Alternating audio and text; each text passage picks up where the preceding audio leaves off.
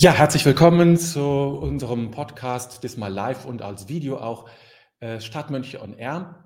Zum ersten Mal machen wir dieses Format, um ja nochmal andere, dich zum anders zu erreichen, um auch Menschen auch sichtbar zu machen, in diesem Fall auch, weil es ja auch ein Video ist.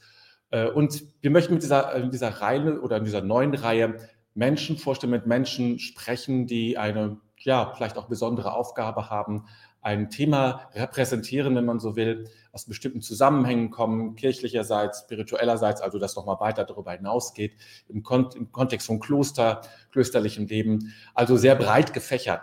Und beginnen möchten wir möchte ich diese erste, ja, diese erste Interview, Live-Interview mit äh, Schwester Philippa Rath aus der Abtei St. Hildegard in Eibingen, die auch Mitglied des synodalen Weges ist äh, und mit ihr möchte ich sprechen, ja, einmal natürlich über das, den synodalen Weg, aber auch über das besondere Thema des Frauenpriestertums. Und jetzt schalte ich erstmal der Schwester Philippa hinzu. Augenblick. So. Und jetzt ist sie sozusagen zu sehen. Herzlich willkommen, Schwester Philippa. Schön, dass Sie Hallo, Bruder David. Hallo, ich grüße Sie. Hallo an alle, die da zuschauen, zuhören oder sonst wie dabei sind. Ganz genau. Ich möchte gleich sagen, wenn äh, Fragen da sind, einfach zwischendrin als Kommentar schreiben. Wir, ich sehe das und ich werde es dann reinholen, dass wir die gemeinsam auch dann nur, dass wir die mit hineinfließen lassen. Also nur Mut, Fragen zu stellen, äh, was dich interessiert. Wir freuen uns darüber natürlich auch, wenn, wenn von deiner Seite auch etwas kommt, ähm, weil es dann natürlich noch lebendiger ist und wir das berücksichtigen, was dich interessiert. Gut, Fangen wir einfach mal an. Also, Schwester Philippa, vielleicht können Sie sich aber ein bisschen selbst vorstellen, was, ist, was, ist, was, was machen Sie im Kloster? Wie lange sind Sie im Kloster? Was ist die Abtei St. Hildegard? Vielleicht, dass wir uns ein bisschen mehr darunter vorstellen können.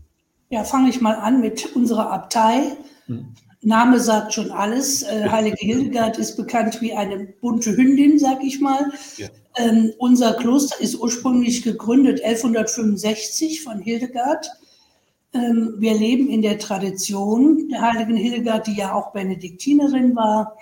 Äh, unser Kloster steht oberhalb von Rüdesheim am Rhein. Wir gucken also wunderbar ins Rheintal herunter.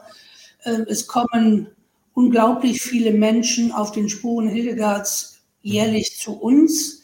So zwischen 100 und 150.000 Pilger gibt es jedes Jahr. Natürlich nicht in Corona-Zeiten, aber das sind so die normalen Zahlen. Unsere Gemeinschaft, wir sind im Moment 42 Mitschwestern.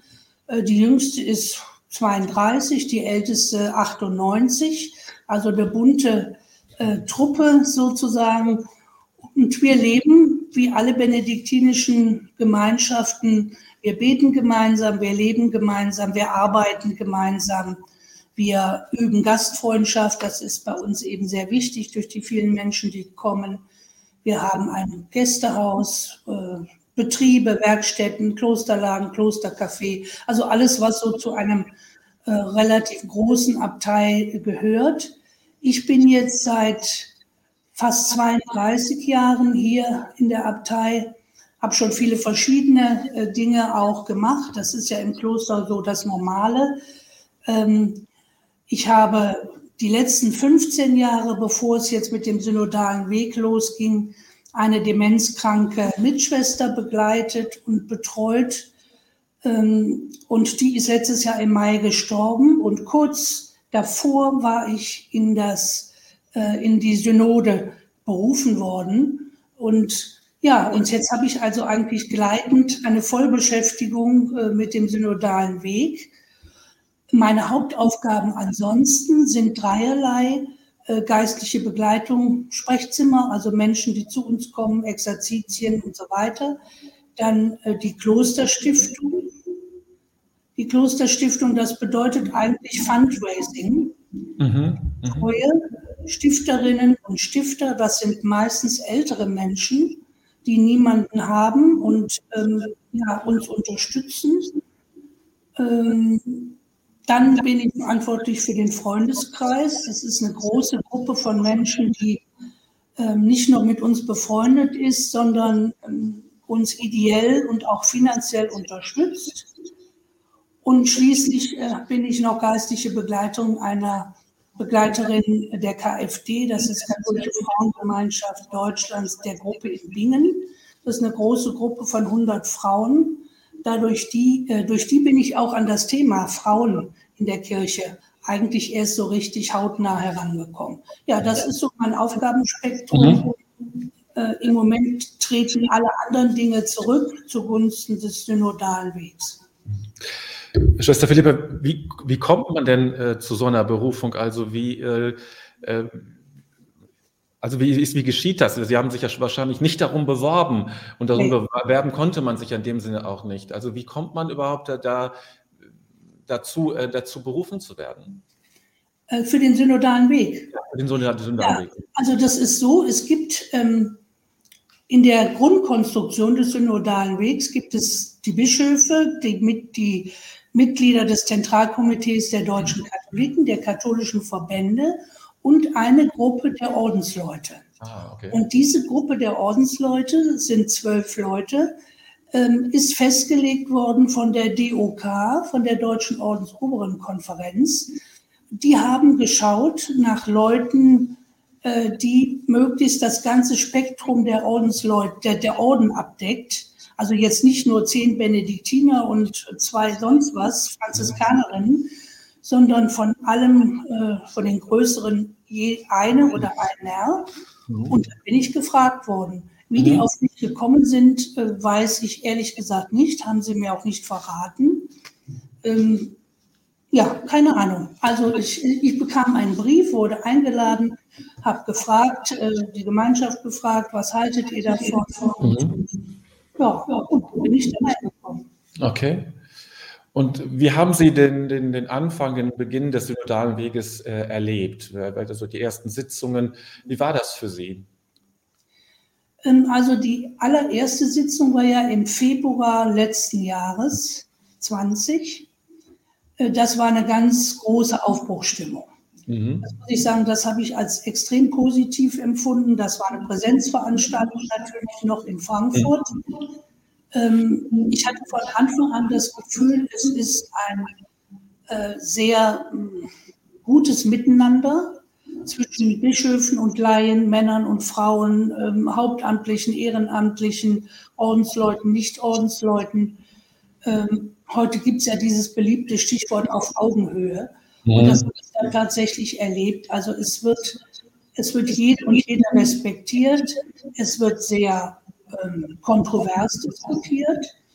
Aber ohne dass da jetzt ähm, Ausgrenzungen unbedingt passieren. Es gibt natürlich immer ein paar, die dann auch sich so auf der, ja, wie soll ich das sagen, auf so einer Gratwanderung äh, befinden. Aber insgesamt ist die Stimmung sehr kooperativ, sehr, ja, einfach gut gewesen im Anfang. Ähm, danach kam Corona. Mhm. Das war jetzt schon äh, hat das Ganze enorm ausgebremst, das müssen wir sagen. Ähm, wir hatten Glück in dem Frauenforum, in dem ich mitarbeite, und da wurde man dann reingewählt in die vier Foren. Ähm, wir hatten noch das Glück, eine Präsenzsitzung zu haben. Die anderen haben das gar nicht mehr geschafft, die haben alles nur per Zoom. Mhm, dann fanden alle Sitzungen erstmal ein Jahr nur per Zoom statt.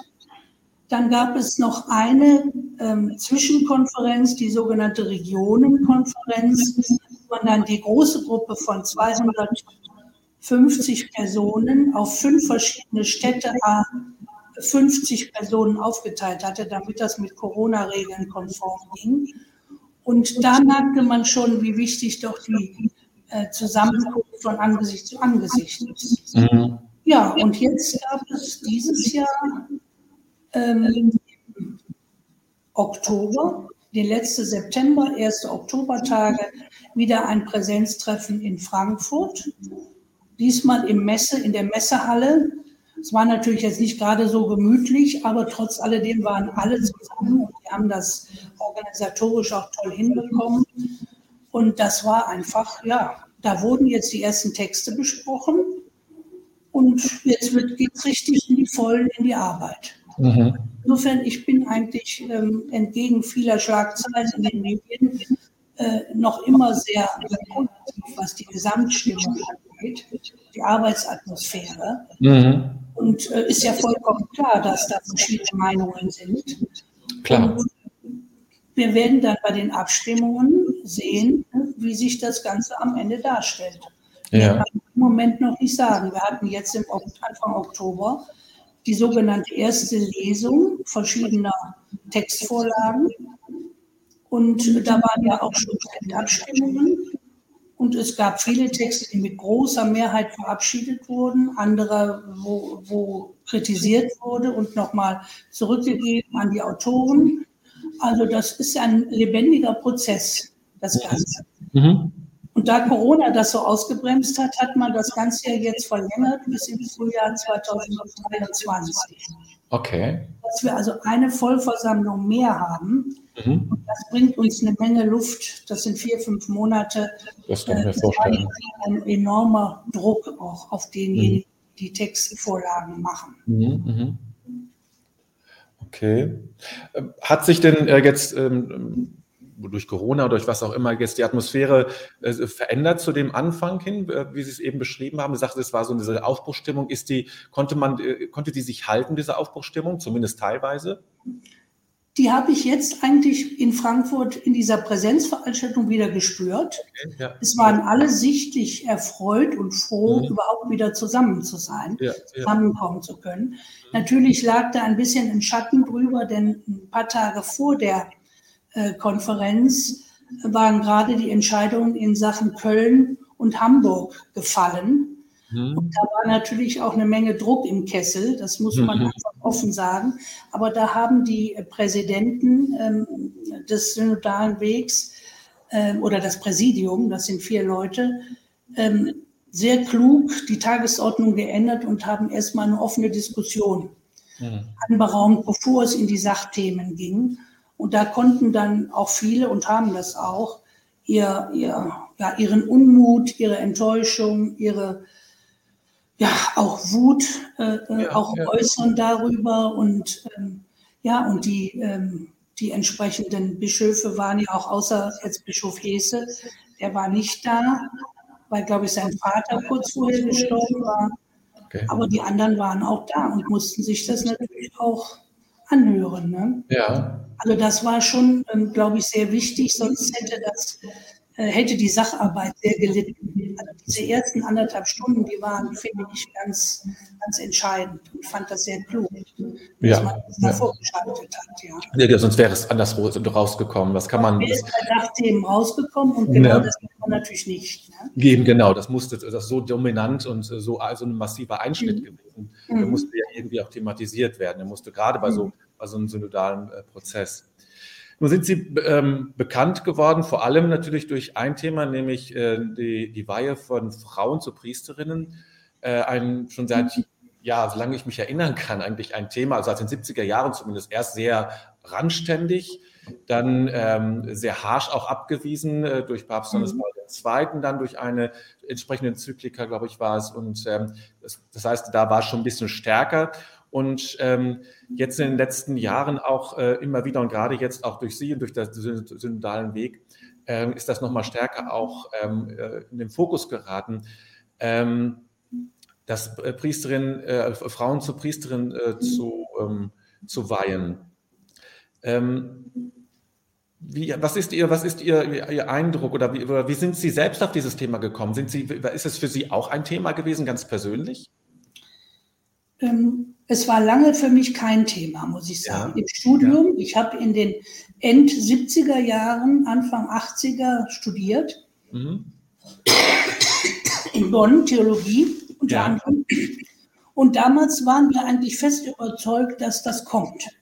Mhm. Genauso wie unsere Kommilitonen damals fest überzeugt waren, dass der Zölibat fällt in den mhm. nächsten Jahren. Und wir dachten, also mindestens der Frauendiakonat kommt Priesterin war, er war damals noch eher zurückhaltend. Mhm. Ja, dann die große Enttäuschung, dass nichts passierte. Mhm. Dann später in meinen Klosterjahren ähm, hat mich das Thema einfach nur noch am Rande interessiert.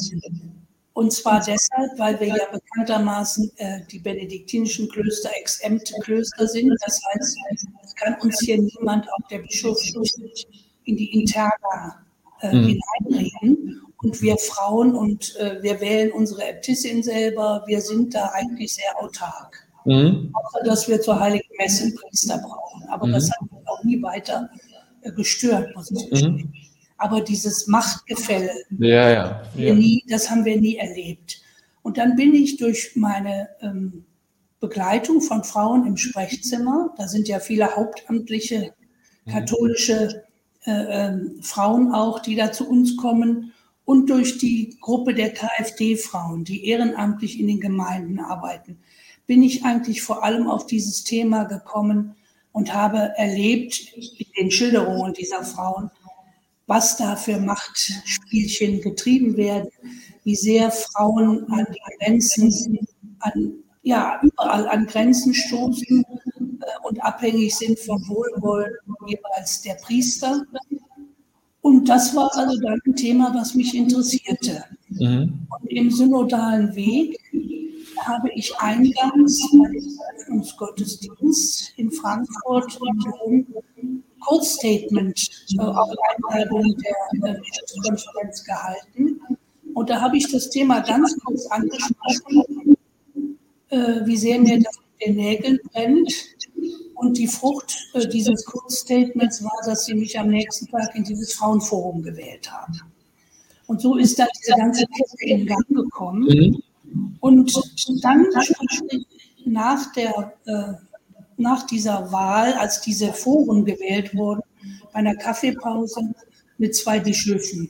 Die sprachen mich an und sagten, ähm, wir halten das Frauenforum eigentlich für völlig überflüssig. Es gibt doch keine berufenen Frauen. Mhm. Und dann habe ich dann gedacht, oh, ihr Lieben, ich kann nicht das Gegenteil beweisen. Ich habe auch gesagt, ich bin andere Meinung oder Ende. Ja, dann bin ich nach Hause und habe zwölf von den Frauen, die ich kannte oder kenne, die eine Berufung als Diakonin haben, ähm, angeschaut und habe die gefragt nach persönlichen Lebensweg. Kurz, möglichst kurz, ich das eigentlich bei der nächsten Versammlung einbringen. Ja, und aus diesen ähm, Mails, die ich verschickt habe, wurden innerhalb von fünf Wochen 150 Texte mhm. weitergeleitet. Das ist ja. digital viral gelaufen. Ja. Auf einmal saß ich vor, vor einer Flut von erschütternden Berufungszeugnissen, wirklich erschütternd. Das sind Leidensgeschichten der Frau, das muss man schon sagen. Äh, was die alles ja, erlebt, erlitten haben. Mhm. Und ja, das Leiden daran, die eigene Berufung nicht leben ja, und da man 150 Texte schlecht in einer Synodalversammlung vorlesen kann, hat man daraus Buch gemacht. Schön, ja. Und so ist dieses Buch erschienen, weil Gott es so will. Und das ist jetzt von der Resonanz her so unglaublich gelaufen. Ja, okay. Im halben Jahr sieben Auflagen. Das ist unglaublich für so ein Thema. Ja, ja. Und ähm, Jetzt wird, werde ich überall und äh, darauf angesprochen, es sind Netzwerke entstanden zwischen diesen berufenen Frauen. Toll. Es war, ich hatte eine Zuschriften ja. von Frauen und Männern, ja. von vielen Priestern, auch von Bischöfen bekommen, die mir Mut gemacht haben, machen Sie weiter, machen Sie weiter, nur so wird es weitergehen. Ja, mhm. Äh, ja und so ist, das, äh, ist diese Welle in Gang gekommen, ja, die bis heute andauert. Das ist ja wirklich ganz großartig, wenn man das hört, also wie das so. Ja, das ist alles in, irgendwie, ich, ich bin überzeugt, da hat der, hat der Heilige Geist oder die Heilige Geistkraft, wie wir jetzt eigentlich gerne sagen, wir ja. Frauen, äh, ja. wirklich ordentlich mitgewirkt. Ja. ja, das hört sich ganz danach an, also so wie das so auf sich aufbaut. Ja, das hat sich jetzt so aufgebaut und ähm, was schön ist, ist, ich habe ja jetzt inzwischen auch, ich weiß nicht, Dutzende Veranstaltungen absolviert, sowohl per Zoom als auch in Präsenz. Mhm. Bei keiner waren unter 100 bis 150 Personen. Mhm. Und ähm, wenn man sich das mal hochrechnet, ja, mhm. und da waren immer wieder noch Frauen dabei, viele Frauen, die mhm. auch eine solche Berufung haben, mhm. Mhm. die gesagt haben in der Diskussion, das sind ja genau meine Geschichten, die da stehen in dem Buch, ja. Mhm. Und äh, das ist erschütternd. Das ist also nur eine, eine kleine, die Spitze des Eisbergs. Ich mhm. gehe davon aus, wir haben Tausende von Frauen in unserer Kirche, mhm. äh, diese Berufung in sich tragen und die daran gehindert werden, nur weil sie eine Frau sind. Ja. Und wir hätten viele Probleme weniger, wenn die alle geweiht wären. Mhm, das stimmt auch. Nun gibt es ja so klassische äh, Gegenargumente, die will ich ja auch, also ich, ich glaube zumindest, dass es ganz klassisch sind. Vielleicht, Sie werden mhm. noch mehr gehört haben vielleicht und können mich auch gerne korrigieren, falls ich noch, falls noch das fehlt. Aber es gibt ja nur einmal dieses Argument, Jesus hat auch nur Männer als Apostel berufen und deshalb eben können auch nur Frauen, äh, können auch nur Männer ähm, ähm, äh, Priester werden und dann natürlich die Sorge, wenn wir dann, äh, dass es eine Spaltung der Kirche gibt, weil natürlich andere Regionen in der katholischen Kirche ähm, äh, nicht so weit sind, wie man das so, so sagt. Ähm, und ähm, das wäre dann ganz, ganz problematisch. Wie begegnen Sie dem, diesen Argumenten? Ich versuche sie zu widerlegen. Also sagen, sagen wir mal bei dem Argument zwölf ja. Apostel. Ja. Es ist unbestritten, dass die zwölf Apostelliste, dass das zwölf Männernamen sind. Ja. Das ist unbestritten. Äh, es ist aber ebenso unbestritten, dass es Apostolinnen gegeben hat, Mhm. Maria von Magdala, Maria Magdalena und Junia, die äh, seit mehreren hundert Jahren als Junius verkauft wurde, die aber eine Frau war. Mhm. Äh, dass also in der Gefolgschaft Jesu viele Frauen waren. Ja. In dem Neuen Testament äh, werden die ja auch benannt. Mhm. Was die zwölf Apostel betrifft, so haben mich mehrere Fachleute äh, darüber aufgeklärt. Und das ist auch logisch, finde ich. Ähm, die Apostel hatten die Aufgabe, ähm, Leben, Tod und Auferstehung Jesu zu bezeugen. Mhm. Also die sollten Zeugnis ablegen für das ganze Geschehen, was da mhm. sich abgespielt hat. Zur Zeit Jesu im römischen Reich dürften Frauen kein Zeugnis ablegen. Sie hatten kein Zeugnisrecht waren vor Gericht nicht zugelassen und auch sonst. Das heißt, Jesus hatte, wenn er Zeugen berufen wollte, konnte er nur Männer berufen. Mhm. Also das Argument ist eigentlich widerlegt. Mhm. Äh, das Argument der Spaltung, ähm, da sage ich immer, das wird sehr gerne als Totschlagargument äh, benutzt äh, von bestimmten Kreisen, die sich einer Veränderung entgegenstellen. Ähm, ich bin der Meinung, nicht nur ich, sondern viele andere auch, auch im synodalen Weg, die das auch äußern, Fachleute, ähm, die sagen, es hat die Einheit, von der, die heute so an die Wand geworfen wird, immer wieder als, als mhm. Diese Einheit hat es in der Kirche eigentlich nie gegeben. Mhm. Es gab mhm. immer ganz verschiedene Traditionen. Mhm mal die, die liturgischen Traditionen, ja, ja. wenn man den orthodoxen äh, Liturgie und unsere vergleicht, das sind ja. Welten. Und ähm, es ist irgendwie nicht einzusehen, und der Meinung sind auch zunehmend viele, äh, dass in unterschiedlichen Teilen der Welt immer überall die gleichen Wege gegangen werden müssen. Mhm. Sonst passiert auch nichts. Es bewegt sich nichts, wenn nicht irgendjemand mal mhm. anfängt, etwas Neues zu wagen. Und insofern äh, ist die Stärkung der Teilkirchen, also sagen wir mal der deutschsprachige Raum oder Westeuropa oder was mhm. immer, äh, warum soll es nicht möglich sein, dass so eine Teilkirche jetzt in der Frage der Priesterinnen vorangeht?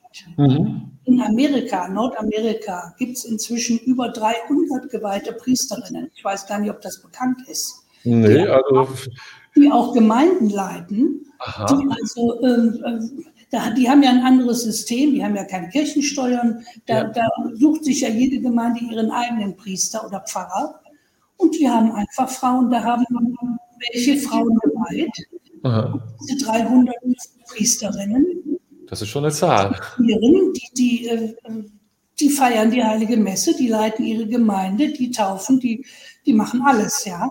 Als katholische Priesterinnen? Als katholische Priesterinnen. Es gibt eine okay. Vereinigung katholischer ja. Priesterinnen in Amerika. Wird immer unter den Teppich gekehrt. Ja, also ich, ich wusste es auch nicht. Es gibt sie.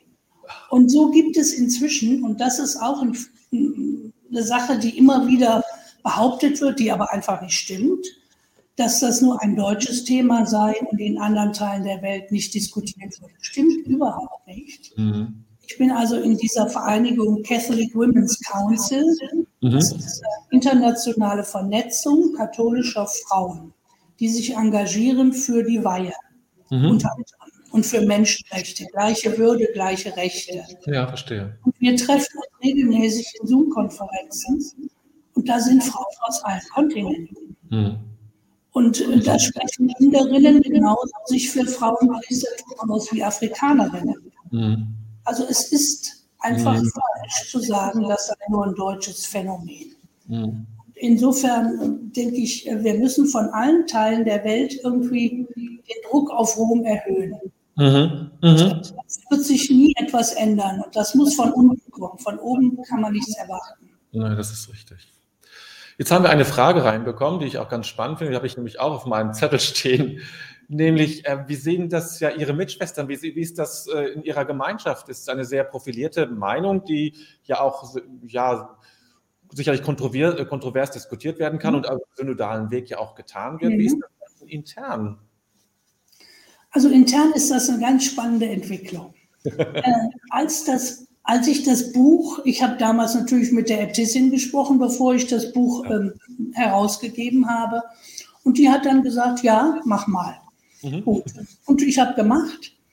Und äh, als das Buch dann da war, waren einige Mitschwestern durchaus sehr kritisch. Die große Zahl war sehr positiv. Mhm. Ich sage immer, wir, wir sind im Grunde eine repräsentative Gruppe, wenn man das hochrechnet auf die Gesamtkirche. Mhm. Ein Großteil unserer Mitschwestern befürwortet Frauen in Ämtern und Diensten. Andere sind, ist es, anderen ist es eher egal und, and, und ein paar wenige sind ganz dagegen. Mhm. Ja, und dann hatten, hatte, ähm, hatten wir den Mut, nach ähm, Erscheinen des Buches äh, dieses Buch bei Tisch zu lesen. Wir mhm. haben ja in großen Gemeinschaften benediktinischer Art gibt es ja Tischlektüre. Mhm. Und dann haben wir wirklich diese 150 Lebensgeschichten dieser Frauen gelesen. Und ich spürte wirklich von Tag zu Tag, wie das Klima sich änderte. Mhm, und am Ende haben sogar die, die wirklichen absoluten Gegnerinnen gesagt, das sind ja Schicksale, die einen also wirklich zu Herzen gehen. Und das sind ja nicht irgendwelche randständigen Frauen, das sind ja Frauen mitten aus der Kirche, äh, die ähm, die auch in äh, pastoralen Berufen arbeiten, vielfach. Ja. Ja. Und seitdem fragen mich äh, auch die Gegnerinnen immer, wie geht es denn unserem Buch? Ja? Also insofern ähm, wandelt. Man muss diese Schicksale an sich rankommen lassen. Ja? ja? Und ich glaube, nur theoretisch kann man darüber kaum sprechen. Ja. Und das ist ja. auch der Vorteil. Mir hat ein Bischof geschrieben, ähm, dass es, es gibt ja Unmengen an Abhandlungen theologischer Art über das Frauenpriestertum. Aber er hat mir geschrieben, dass erst dieses Buch ihm eigentlich die Augen geöffnet hat und er seine Meinung zum Thema um 180 Grad geändert hat. Und insofern persönliche Schicksale sind immer überzeugender als theoretische. Ja, völlig klar. Das kann ich mir gut vorstellen. Das andere, ja. da kann man sich ja hinter Diskussionen, hinter, hinter irgendwelchen genau. ähm, logischen ähm, genau. Mustern verstecken, aber ja. wenn es menschlich wird und man merkt, ja, wenn es wirklich greifbar wird, ja. Genau, ja, was das für Menschen bedeutet und wie die darunter gelitten haben. Nun, ähm, wie, wie, sehen Sie denn eigentlich, äh, wenn Sie sich da so engagieren? Und ich finde das richtig gut und das ist ja auch sehr überzeugend, auch dieses Buch, ähm, was Sie so erzählen. Das, das ist allein, wenn Sie es wenn erzählen, finde ich das schon berührend, ja, wie, was das, das bedeutet für viele. Ähm, aber letztlich wissen wir ja auch, dass es in Deutschland nicht entschieden werden kann. Wie, wie, was ist Ihr Eindruck? Ähm, wird sich etwas bewegen? Also sicher sein können wir uns alle nicht, das ist klar. Das ist auch ein längerer Prozess, mhm. der wird ja nicht äh, abgeschlossen sein mhm. mit dem synodalen Weg. Aber ähm, haben Sie den Eindruck, dass da wirklich substanziell etwas passiert auch? Also ich bin der Überzeugung, es wird was passieren. Mhm. Ähm, es, man muss da unterscheiden zwischen Diakonat und Priesterinnenweihe. Das sind mhm. nochmal zwei verschiedene Ebenen. Ähm, es wird jetzt auch im Rahmen des synodalen Wegs noch einmal eine ganz klare Handlungsoption geben zur Diakonatsweihe für Frauen.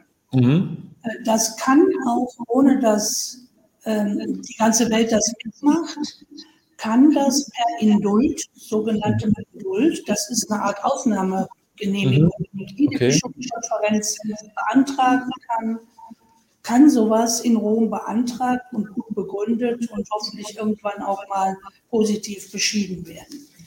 Äh, die Priesterin, da geht es jetzt eigentlich darum, das Thema immer wieder ins Gespräch mhm. zu bringen, auch im synodalen Weg. Wir ringen noch darum, in welcher Form. Mhm.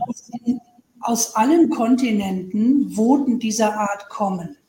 Es wird ja jetzt, ähm, gibt es sowohl synodale Wege auch in vielen einzelnen Ländern, als auch diesen, diesen römischen mhm. synodalen Prozess, in dem leider kein Wort vom Thema, Thema Frauenordination drinsteht, aber man könnte es trotzdem reinschreiben. Mhm. Mhm. Die Möglichkeit, Themen noch dazuzusetzen.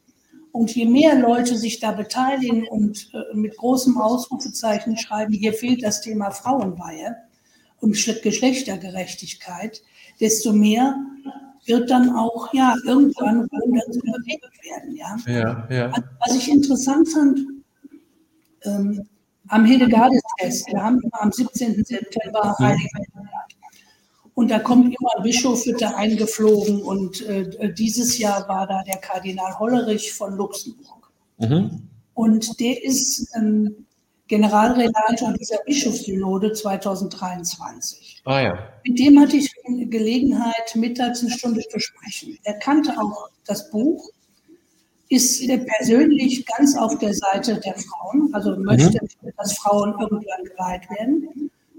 Und dann habe ich ihn gefragt, ähm, was ist denn jetzt Ihr Ziel für diese Bischofssynode? Und er sagte, ich möchte, dass meine Mitbrüder, die sich bisher völlig ähm, diesem Thema entzogen haben, zuhören.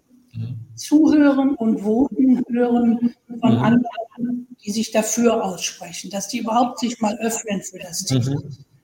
Und dann habe ich ihn gefragt, ich werde oft in Diskussionen gefragt, was glauben Sie denn, wie lange dauert das noch? Ja, ja, klar. Sage ich immer, und da bin ich wirklich von überzeugt. Ja. Ähm, ich erlebe es noch. Ja. Ich bin jetzt 65, also wenn ich ein Durchschnittsalter von 85 erreiche, äh, 20 Jahre gebe ich der Kirche noch, länger nicht mehr. Okay. Und dann sagte der Kardinal, derselben Meinung bin ich auch. Mhm. Das habe ich noch nie mhm. aus dem Mund eines äh, offiziellen Kirchenmenschen gehört. Ja? Mhm. Und ja, ich bin einfach der Überzeugung, es geht kein Weg dran vorbei. Ja, ja. ja. Es ist ähm, schon alleine, äh, wir wollen ja keine, keine Lückenbüßer sein, die Frauen. Aber unsere gesamte Pastoral wird ja zusammenbrechen. Ja, ja, ja. Die nächsten zehn Jahre. Und wenn wir da nicht auf irgendeinen Weg versuchen, äh, die Menschen noch äh, zu erreichen, äh, auch die Sakramentenspendung. Ja, mir ist die sakramentale Struktur der Kirche sehr wichtig, aber die machen wir kaputt, mhm. wenn wir keine Amtsträger haben, die die Sakramente spenden. Mhm. Also es wird mit Sicherheit kommen. Ich bin, bin 100% überzeugt. Okay. Das ist eine etwas andere Frage, die ich hier habe von auf einer Brigitte Schrappe. Ja. Die betrifft, äh, die Äbtissin ihres Klosters wurde bei der Heiligsprechung der heiligen Hildegard von der Kurie in Rom sehr wenig wertschätzend behandelt. Wie haben Sie das erlebt, auch für Ihr Engagement? Ich weiß davon nichts, aber äh, Sie wissen sofort, sehe ich schon. Ja. Die, Frau, äh, die Frau Schrappe hat vollkommen recht. Ich freue mich, dass die das auch so wahrgenommen hat. Ja. Das war für mich ein totales Schockerlebnis. Okay, erzählen Sie, also, was, was passiert äh, war. Das war am 12. Oktober 2000. Entschuldigung, am 7. Oktober 2012 mhm. war die Erhebung der heiligen Hildegard zur Kirchenlehrerin ja, in Rom. Ja, äh, unsere Abtei und auch ich persönlich haben uns dafür extrem eingesetzt. Wir, haben, äh, wir waren sozusagen die, die ähm, wie soll ich sagen, äh, wir haben das Ganze beantragt bei Papst Benedikt und dann auch die, die äh, Voten und alles das, was zusammengebracht werden muss für eine Heiligsprechung, zusammen organisiert. Gut. Und dann fuhren wir nach Rom, nicht mit dem ganzen Konvent, aber mit 20 Mitschwestern. Das ist eine Menge, ja. Wir waren eine große Gruppe und da drin im Gepäck hatten wir zwei Äbtissinnen. Ja. Die alte Äbtissin, unsere Mutter Edeltraut, die jetzt inzwischen gestorben ist, und die Nachfolgerin, die Mutter Clemencia, die leider auch schon gestorben ist, in sehr jungen Jahren. also zwei Äbtissinnen. Mhm. Und dann war bei dem Festakt auf dem Petersplatz, ich denke, jeder Mensch hat schon mal eine Messe auf dem Petersplatz gesehen. Mhm. In der Mitte der Papst Benedikt. Mhm. Dann sitzen rechts und links ganz viele Reihen, Kardinäle, mhm. Bischöfe, Erzbischöfe, Bischöfe, Priester, Diakone, bis hin zu Messdienern. Hinter den Messdienern mhm. hatte man die beiden Nachfolgerinnen der heiligen Hildegard platziert. Hinter den Messdienern. Mhm. Die Mutter Clementia musste dann, um die heilige Hildegard dem Papst, das war ihre Aufgabe, vorzustellen, die musste also als Mikrofon unmittelbar zum Papst Benedikt, die musste sich durch 20 Reihen Männer durchwurschteln, um da nach vorne zu kommen. Mhm. Statt diese beiden Nachfolgerinnen der heiligen Hildegard ganz vorne zu platzieren, da hätten sie hingehört. Also ich war so entsetzt. Das war für mich, war die Frau Schrappe ja auch. Mhm. Das war für mich ein richtiges Schlüsselerlebnis. Mhm, das glaube ich. Dann gucke ich mir keine römischen Gottesdienste mehr an. Mhm. Kann ich nicht mehr sehen, diese Männer, äh, äh das Bruder David, aber ich, also das, nee, das man kaum. Also das hat mir damals wirklich einen Stich versetzt und beflügelt mein Engagement auch heute noch. Ja, das kann ich mir vorstellen. Ja, danke für die ehrliche mhm. Ja. Ähm, Nochmal zurück, das ist ja jetzt sozusagen, gehört es natürlich zum Gesamtthema, weil es ja um Macht geht und äh, um, äh, ja. um wie, geht die Kirche mit, mit Frauen, um ein sehr ähm, tief sitzendes Bild ja auch ist, wenn man das, das kann man, kann man sich ja sofort vorstellen, wie das diese, diese äh, Reihe alter Männer, sage ich mal, und dann äh, die Weste und dahinter dann äh, die, äh, die beiden Äbtissinnen. Ähm, das ist ein sehr augenfälliges Bild. Ähm, doch, doch, doch, dennoch zurück zum, ähm, äh, zum synodalen Weg. Wie, ähm, wie schätzen Sie die, den Mut der Bischöfe ein insgesamt, also gerade was diese Frage angeht? Ich bin mir noch nicht sicher. Ja. Also in persönlichen Gesprächen erfährt man ja immer mehr als ähm, mhm. offiziell. Also ich weiß von sehr, sehr vielen Bischöfen und auch Weihbischöfen, wie die persönlich denken. Wie sie aber am Ende abstimmen, kann ich Ihnen nicht sagen. Das ist einfach noch vollkommen offen. Also eine, die Weihbischöfe sind eine große Menge Männer, die sich überhaupt nicht äußern. Mhm. Also ähm, ich weiß nicht warum, aber ähm, keine Ahnung, vielleicht Hemmungen haben, wenn ihr Bischof dabei ist. Mhm. Also da wissen wir nicht, wie sie abstimmen werden. Ähm, was die, die Diözesanbischöfe angeht, ich denke, es werden sehr knappe Entscheidungen werden. Die Bischöfe haben sich ja am Anfang vorbehalten, dass bei wichtigen Fragen, dass die nur entschieden werden mit einer Zweidrittelmehrheit der anwesenden Bischöfe. Mhm. Das heißt, bei 70 Bischöfen, was ist da die Zweidrittelmehrheit? Äh, muss man jetzt mal gerade rechnen. 20, 40, also irgendwie sowas mit 50 müssen es mindestens sein, die dafür stimmen. Mhm. Ähm, wir haben jetzt bei der ersten Lesung, die wir ja jetzt Anfang Oktober hatten, da sind sehr viele auch äh, wichtige Texte auch zum Thema Frauen äh, in der ersten Lesung äh, durchgegangen und wurden mit einer großen Mehrheit verabschiedet. Also zum mhm. Beispiel Gemeindeleitung durch Frauen. Mhm. Dass das also jetzt zukünftig deutlich mehr äh, äh zum Tragen kommen soll. Der Bischof von Essen setzt sich da sehr ein. Da sind also schon einige Gemeinden äh, in Händen von Pastoralreferentinnen. Ich glaube, auch in Osnabrück gibt es ja, welche. Ja, ja, ganz genau. Äh, und das soll also, da gibt es einen Handlungsoptionstext, äh, wo das also ähm, nicht gefordert, aber doch ermöglicht wird, positiv gewürdigt wird. Ähm, der Text ist mit einer Riesenmehrheit verabschiedet worden. Auch der Text über eine Frauenquote an den Universitäten, an den theologischen Fakultäten. Mhm. Fand ich auch interessant, denn da gibt es ja viele Lehrstühle, die unbesetzt bleiben, obwohl es zig Frauen gäbe, die kompetent wären und die aber nur mit Priestern besetzt werden. Ja, ja, gibt es diese Quote für Priester, ne? Ja, ja. ja die genau. Quote für Priester und genau. Äh, da hat man jetzt also diesen, diesen, diesen äh, ja, diese Vorlage des Frauenforums, mindestens 30 Prozent der theologischen Lehrstühle mit Frauen zu besetzen, ist auch mit einer großen Mehrheit durchgegangen. Ähm, der Text über den Diakonat, den haben wir noch gar nicht eingereicht. Der wird beim nächsten Mal dann besprochen. Also das kann ich noch nicht sagen.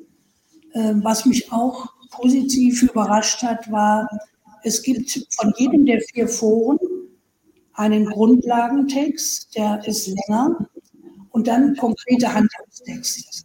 Mhm. Und der Grundlagentext des Forums 1, Macht und Gewaltenteilung, der ist mit einer fast 90-prozentigen Mehrheit verabschiedet worden. Mhm. Okay. Ganz klar die Machtstrukturen in der Kirche. Ja. Und da habe ich gedacht, es ist eine Menge Reformbereitschaft da. Wie es dann am Ende aussieht bei den Frauenthemen, ich bin gespannt. Mhm. Wir dürfen gespannt sein, ja. Es gibt Aber ja so. Ja, Entschuldigung. Mhm. Ja, kein Problem. Also es ist ja, ähm, was ich mal so höre, ist, dass ähm, die Bischöfe manchmal im Privatgespräch anders sprechen, als sie dann offiziell sprechen. Richtig. Und das macht das so schwer, das abzuschätzen. Und fragt man sich auch, was ist das eigentlich? Haben die so wenig Mut? Haben die Angst? Warum sind sie äh, im Privatgespräch so und offiziell dann wieder ganz anders und fast gegenläufig? Ja, ich, ich fürchte tatsächlich, dass das Angst ist. Mhm. Verschiedene Ängste. Mhm. Natürlich ist auch Angst vor Machtverlust dabei. Mhm. Ja, aber es gibt auch so eine archaische Angst vor Frauen. Mhm. Gibt es mhm. einfach, ja. Mhm. Äh, und bei bestimmten Typen von Zölibatären scheint mir das extrem zu sein. Es gibt auch Angst vor äh, gut ausgebildeten, klugen, taffen äh, Frauen. Hm, das glaube ich auch. Das ist in allen Fächern so. Ja, das ja, ist ja, nicht das, das ist ein Männerthema, das ist nur kirchliches Thema. Äh, ist kein rein kirchliches Thema. Ich finde einfach jetzt bei den, wenn man das mal sieht, die Theologinnen, die sind sowas von gut, die mhm. da im synodalen Weg mitreden. Mhm. Die können also den, den gestandenen Herren Professoren also bestens äh, das Wasser reichen. Und da ist eine Menge Angst. Und dann, äh, ich versuche immer, mich hineinzuversetzen, auch in die Priester und Bischöfe. Und ähm, habe so das Gefühl, dass diese, dieses männerbündische System, was immer ähm, angeprangert wird, das ist auch ein Stück ihr Zuhause. Das muss man einfach sehen. Diese Armen, viele, viele von denen sind ja furchtbar einsam und haben niemanden anderen. Wir leben in Gemeinschaft, ja, oder die Priester, die in Ordensgemeinschaften leben, das ist völlig anders. Ja. Aber diese, die leben in diesen Zirkeln. Ähm, ja, und was haben sie noch, wenn dieser Zirkel jetzt auf einmal aufgebrochen und mit Frauen mitbesetzt wird? Mhm. Sie können sich noch viel zu wenig vorstellen, was für ein großer Gewinn das wäre. Ja. Mhm. Ich merke das immer an unserem Bischof Betzing. Ich komme ja hier im Bistum Limburg äh, öfter mit ihm zusammen. Das ist so einer, wo ich das Gefühl habe, der genießt es richtig. Also der weiß, wie bereichernd es ist, wenn Männer und Frauen zusammenarbeiten, auch in mhm. der Kirche. Mhm. Während andere Bischöfe, uh, Noli Metangere, ja, ja. bloß nicht und, und immer auf Abstand gehen. Ja, und diese Ängste müssen wir abbauen. Das ist, glaube ich, ein ganz wichtiges Problem. Ja. deshalb ist auch die Priesterausbildung so wichtig. Ja, also die Texte, die im Priesterforum erarbeitet werden, äh, das sind auch ganz, ganz wichtige Sachen. Und leider ist der Grundtextentwurf des Priesterforums, Forum 2 ist das im synodalen Weg, ist denen um die Ohren geflogen. Ja. Okay. Die haben so viel Kritik geerntet, dass am Ende gesagt wurde, ihr müsst den Text völlig neu schreiben. Okay. Weil sie nicht genug Mut hatten, äh, das Priesteramt wirklich mal auf den Prüfstand zu stellen. Ja? Ah, sind nicht weit genug gegangen. Sind nicht weit genug und haben okay. auch nicht mal ihre eigene äh, ja, Befindlichkeit oder mal, mal Umfragen gestartet. Wie leben denn die Priester in den Gemeinden? Heute überhaupt? Wie glücklich oder unglücklich sind sie? Mhm. Das war überhaupt kein Thema. Ja? Mhm. Auch das Thema Zölibat kam nicht vor in dem Text. Das geht natürlich gar nicht. Ja? Mhm. Ähm, also da merkte man richtig die Scheu und die Angst vor Veränderung Und jetzt, ich bin gespannt, ob sie bis zum nächsten Versammlung im Februar, ob da ein zweiter Entwurf kommt, ja. Und die müssen richtig arbeiten jetzt. Die müssen jetzt richtig arbeiten. Und das Problem dieses Forums ist, dass da viel zu viele Priester drin sitzen. Ja, ja. Von, ich glaube, von 34 sind 28 oder wie viele Priester. Da müssten auch mehr Frauen rein, da müssten Laien rein, äh, auch vielleicht mal ein Psychologe, mhm. was immer, ja. Aber sie haben sich zu wenig Fachkenntnis von außen auch geholt. Also sie tun mir eigentlich ziemlich leid weil ich weiß, wie schwierig es schon war, diesen Text überhaupt zu erarbeiten. Ja? Da prallen auch die, die Gegensätze total aufeinander in dem Forum. Aber sie können sich nicht drücken, sie müssen das, die Probleme wenigstens ins Wort bringen. Ne? Ja, nun, sie machen es ja nicht für sich, sie machen es für uns genau. alle. Machen ja für alle. Ne? Ja. Genau, das ist schon wichtig, das stimmt schon. Das ist schon. Ja. ja. Wie ist so jetzt, ähm, der synodale Weg wird äh, bis, ist verlängert worden, erzählten Sie mir, bis zum nächsten Jahr. Äh, Frühjahr nächsten Jahres. Wie ist so Ihre. Nee, bis 23. bis 23. Ah, also noch, na gut. Also, also wir haben jetzt noch drei Vollversammlungen. Ah, ja, gut, dann ist ja noch, ja, gut. Bis 23 verlängert. Mhm. So, das ist ja noch besser. Also, aber wie ist so Ihr, Ihr, Ihr Zwischenfazit, sage ich mal, vom, von Ihrem Gefühl her, von Ihrem Empfinden her, von dem, was Sie erlebt haben, wenn man das, wenn Sie sowas ziehen können? Ähm, der Anfang ist gelungen. Mhm.